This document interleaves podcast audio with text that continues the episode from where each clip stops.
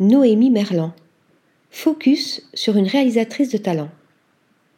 Actrice incontournable du cinéma français, Portrait de la jeune fille en feu, L'innocent, Les Olympiades, Noémie Merlan est aussi réalisatrice.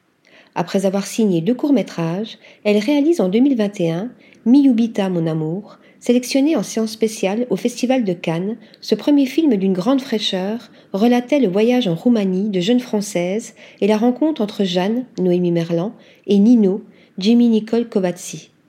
L'actrice réalisatrice qui incarnera Emmanuelle dans la très attendue nouvelle adaptation du célèbre roman érotique par Audrey Diwan a tourné cet été son deuxième long métrage en tant que réalisatrice, Les femmes au balcon.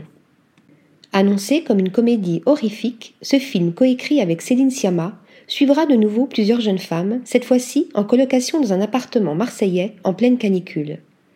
Alors qu'elles fantasment sur leurs mystérieux voisins, elles vont devoir faire face, suite à une soirée un peu trop arrosée, à une affaire terrifiante. En pensant à la souffrance des femmes et à l'utilisation de l'humour comme arme, mon film s'est transformé en comédie, expliquait la réalisatrice à Variety en mai dernier, ajoutant je voulais écrire des personnages féminins qui ressemblent à celles qui m'entourent, afin d'observer de plus près la violence et la victimisation.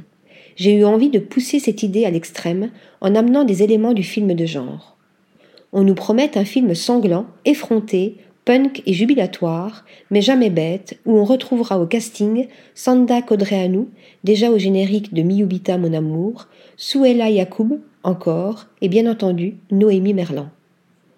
Article rédigé par Pierre Charpillose.